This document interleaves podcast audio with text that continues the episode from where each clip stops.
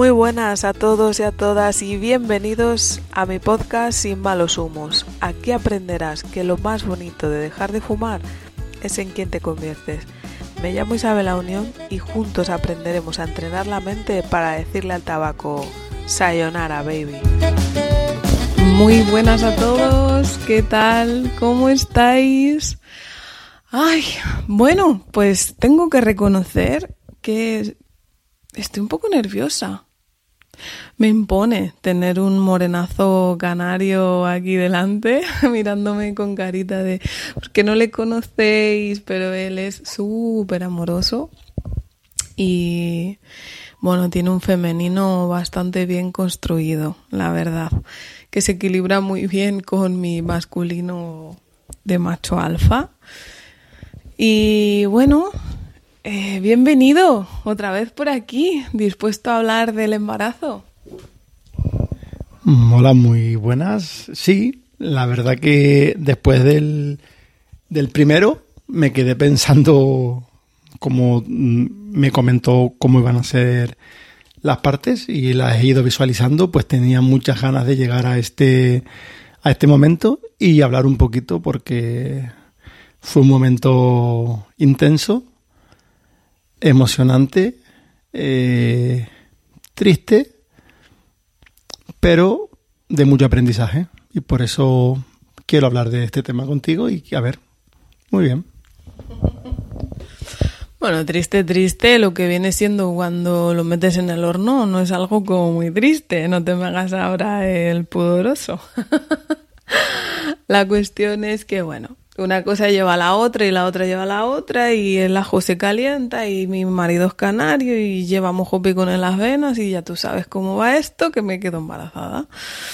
Em, la cuestión es, ¿por qué? Pues porque había dejado de tomar la píldora y estaba en ese impasse que os he comentado de aquí falta algo, me falta como esa madurez de, de sentir que, que bueno, que, es, que sí quiero, ¿sabes? Que sí quiero esto, quiero esto en mi vida, ¿no?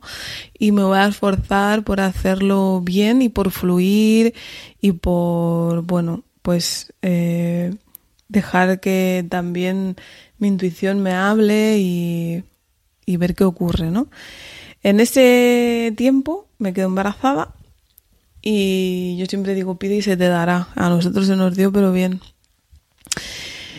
Y me acordaré siempre ese día que yo siento que algo pasa, algo pasa, eh, me siento extraña, no me baja la regla y, le digo, oso, oso, oso, no me baja la regla y, me siento rara y me siento hinchada y, no sé qué pasa y, y ay Dios y hay tal. Y entonces él se baja a comprar un test de embarazo eh, de estos de tirita, le dije, cómpralo barato porque no creo que esté, no creo que esté embarazada, ¿no? Y, y entonces compró cinco tiritas de esas, eran, ¿te acuerdas? Las tiritas esas. Y entonces mm, pone uno, sale positivo y yo, no, no, no, no, eso no, eso no es positivo. Pone otro, sale positivo. No, no, eso no es positivo. Es que estas tiras no valen. Estas tiras no valen. ¿Te acuerdas? Sí, sí, sí me acuerdo. De cinco positivos ninguna valía. Algo fallaba. Yo creo que, estaba mal. La tirada esa de tiras estaba, estaba mal. Hasta que compramos el, bueno.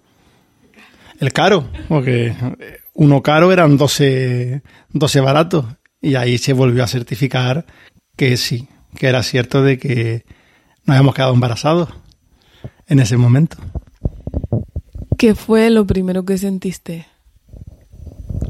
Yo me emocioné mucho, me emocioné mucho y lloré. Mm, estaba claro, este este, esta pregunta era cantada, que había llorado. ¿Qué fue lo primero que pensaste? lo primero que pensé, estaba muy feliz, pero también muy asustado, porque yo sabía lo que significaba para mí, lo que significaba para ti y lo que significaba para los dos. Entonces tenía un, la cabeza como una lavadora de emociones, de pensamientos, de incertidumbre, de ver qué iba a pasar a partir de ese momento, el no saber. ¿Y qué fue lo primero que hiciste? ¿Qué fue lo primero que hice? Lo primero que hice, abrazarte. Abrazarte mucho y seguir llorando. Y seguir llorando. Aún recuerdo eh, de la, casa eh, anterior a la que a la que vivimos ahora en el baño pequeño verdad eh, mean un vaso en un vaso de eso. Ahora ahora se me está viniendo mean un vaso. Estaba además estaba todo apagado menos la luz del baño y mean un vaso y métela en el vaso y luego sí sí lo recuerdo. Ahora me ha llegado el, el flash de, del momento. Claro, porque la, cabeza puede que engañe, pero el cuerpo no. Por eso te he dicho que sentiste. Mira, yo sentí mucho miedo, mucho miedo, muchísimo. Me quedé bloqueada. Pensé, no vas a ser capaz, no lo vas a lograr. Y lo primero que hice fue fumarme un cigarro.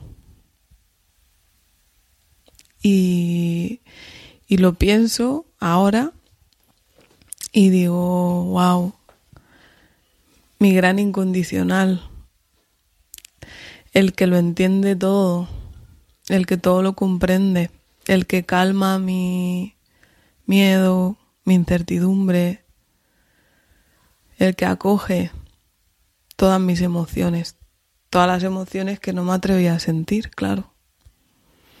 Porque era mejor sentir miedo que sentir el dolor de despedir un hábito porque llegaba el momento. Y me acordaré siempre que yo lloraba, pero no lloraba de alegría. No, no era alegría, estaba muerta de miedo. Y, y me acuerdo que, que tú me dijiste, tú puedes con todo. Chacho, yo ahí no quería poder con todo. Estaba aterrorizada. ¿Te acuerdas de esto? Sí, según vamos hablando, voy poniéndole palabras a las imágenes que tengo en la, en la cabeza. Y esas palabras que, que te dije, en parte eran porque yo también sentía miedo. Sentía miedo de que te vinieras abajo, de que estuvieras mal, de que lo pasaras mal, de no querer. Y claro, yo, tu acto inmediato después de saber la noticia de que estábamos embarazados fue fumar. El mío mi mente fue a quién se lo cuento, a quién no se lo cuento. Eh, lo llevamos en silencio, lo, lo hablaremos, Claro, mi mente estaba en, eh, mi foco estaba en un sitio y tu foco estaba en otro. Pero sí recuerdo cuando nos abrazamos y demás, él es el no, el no poder, el no voy a ser capaz. Y el decirte que puedes con todo, que vamos a ir adelante, simplemente yo sabía que juntos todo lo que nos hemos propuesto al final lo hemos llevado a cabo, con más altos, con más bajos, con más tiempo, menos tiempo pero sabía que, que tú lo estabas pasando muy mal y que no querías, no querías, aunque, hombre, yo siempre tenía la esperanza de que un poquito sí, pero sabía el motivo por el cual tú no te veías capaz y no era nada más que ese miedo de no dejar el tabaco o de que llegaba el momento de que realmente había que dejarlo. Eh, justo venía Yune y se ha ido. Esos si se escuchan, son de ella.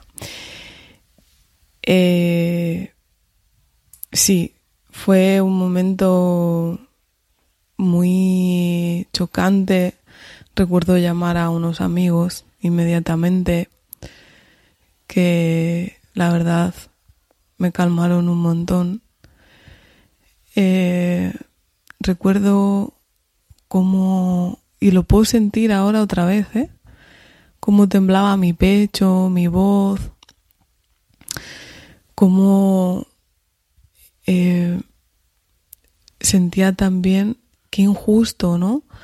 Qué injusto eh, que un acto de amor tan bonito, ¿no? Como tener la capacidad de engendrar y de incluso alimentar a un ser eh, fuese eh, un reto que el cual yo afrontaba como aparentemente desde la cobardía, que luego me di cuenta que no, que era mucho más valiente ser honesta y reconocer que era una madre que no quería serlo,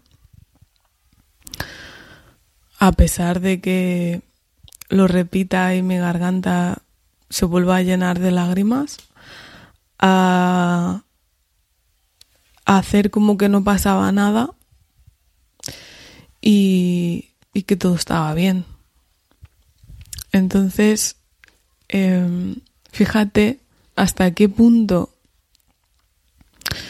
tu normalidad no es lo normal y hasta qué punto una adicción como el tabaco afecta tanto a tu mapa mental y a las decisiones que estás eh, tomando y el rumbo que está llevando tu vida, ¿no?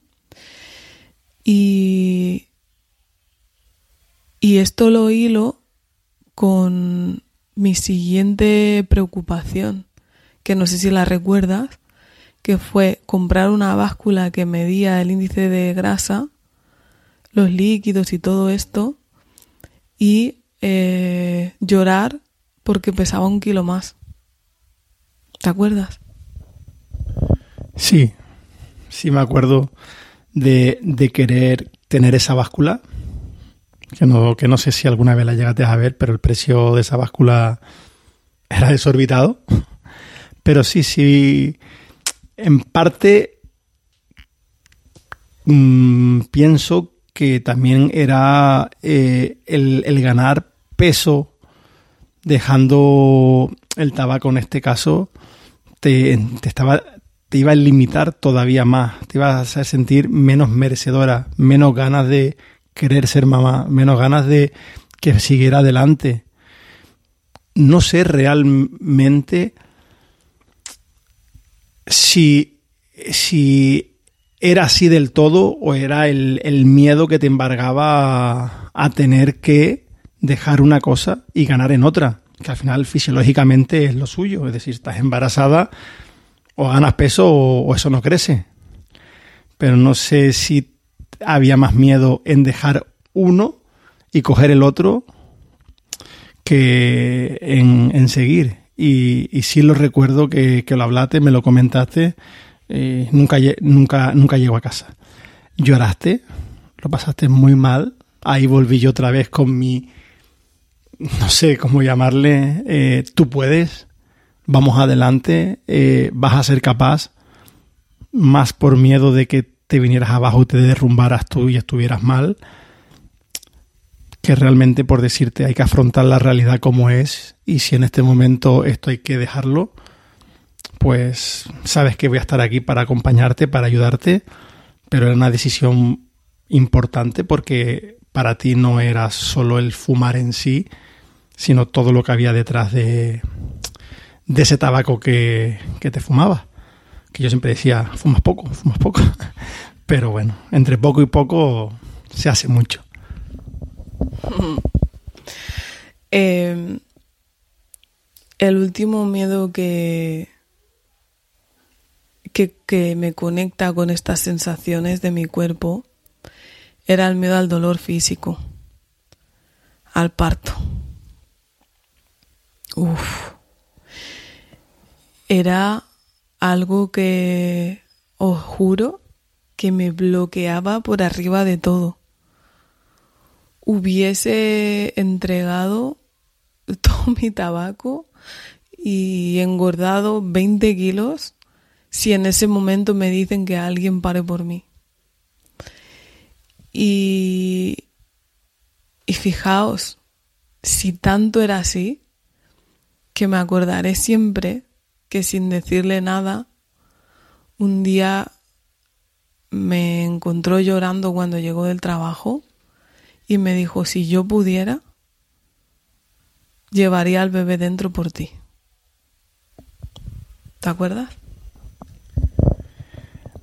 No recuerdo realmente el, momento, eh, no lo visualizo en mi mente, pero sé que fue así, porque para mí el hecho de verte llorar o verte mal, lo sabes, hace poco hemos tenido una situación, bueno, y simplemente el saber que estás mal, que te encuentras mal, que estás triste, a mí me, me bloquea, me, me uno a, a, ti, ¿sabes? Me cuesta mucho el hacer que, que tires hacia adelante. Intento ponerle toda la voluntad, todas las palabras, pero en mi carácter no, no es tan... Puede ser motivador, soy más pausado, más calmado. Sé que mm, si me pongo podría y puedo seguramente, pero me siento muy vulnerable al ver a alguien que quiero mal y saber que está mal, ver que puedo ayudarle, pero que esa persona se siente mal y tiene que pasar ese momento, tiene que vivir ese sentimiento, tiene que estar ahí para desde ahí salir hacia adelante y crecer y aprender y poder eh, ir hacia, hacia buen camino. Y en ese momento, sí, yo se lo dije y se lo repetí que si yo hubiera podido, eh, todo ese mal trago, eh, yo lo hubiera pasado. Simplemente porque yo era más el sentimiento de ser papá, pero vamos, que lo hubiera pasado sin ningún problema. más adelante hablaremos luego de, otros temas para que veas cómo su concepción cambió eh, totalmente ese tema del dolor, porque fue brutal. Ya lo en su momento se hablará, pero mutó. Y mutó de una manera. Mm, yo no entiendo mucho ni de la bola de dragón ni de esto, pero de un Goku a un Super Saiyan de estos eh, brutales. Y, y aquí, por cerrar un poco el episodio, quiero traer dos aprendizajes importantes. El primero me di cuenta de que no me quedaba embarazada yo. Nos quedábamos embarazados los dos. Lo único que es que el bebé estaba dentro de mí. Pero esa resonancia, ese no tener que expresar con palabras porque simplemente sabe cómo te sientes, ese abrazo en el momento perfecto, esa mirada o ese mensaje hacía que todo tuviera sentido porque verdaderamente era justo un, un proyecto en común al 50% y, muy, muy, muy, muy compartido a todos los niveles. El segundo es qué responsabilidad para un ser tener que cargar con el miedo al dolor físico, con el miedo a no ser suficiente y con, eh, bueno, todo lo que hemos estado hablando hasta ahora de mi conflicto de, de silueta ya desde el vientre materno, ¿no? Os dais cuenta como había muchas cosas que podrían haber hecho temblar los cimientos de un proyecto nuevo de vida. Porque unos cimientos buenos se forman en decisiones, en ilusiones, no en necesidades y miedos. Gracias y nos escuchamos mañana. ¿Te apuntas? Deseando que llegue el siguiente y volver a hablar. Me encanta. Muchísimas gracias por traerme de nuevo. Y como dije ya en el primero, espero que les guste este mm, granito de arena que aporto a la sabiduría de, de estas mujeres que amo y bueno, esperando para el siguiente. Muchas gracias a todos.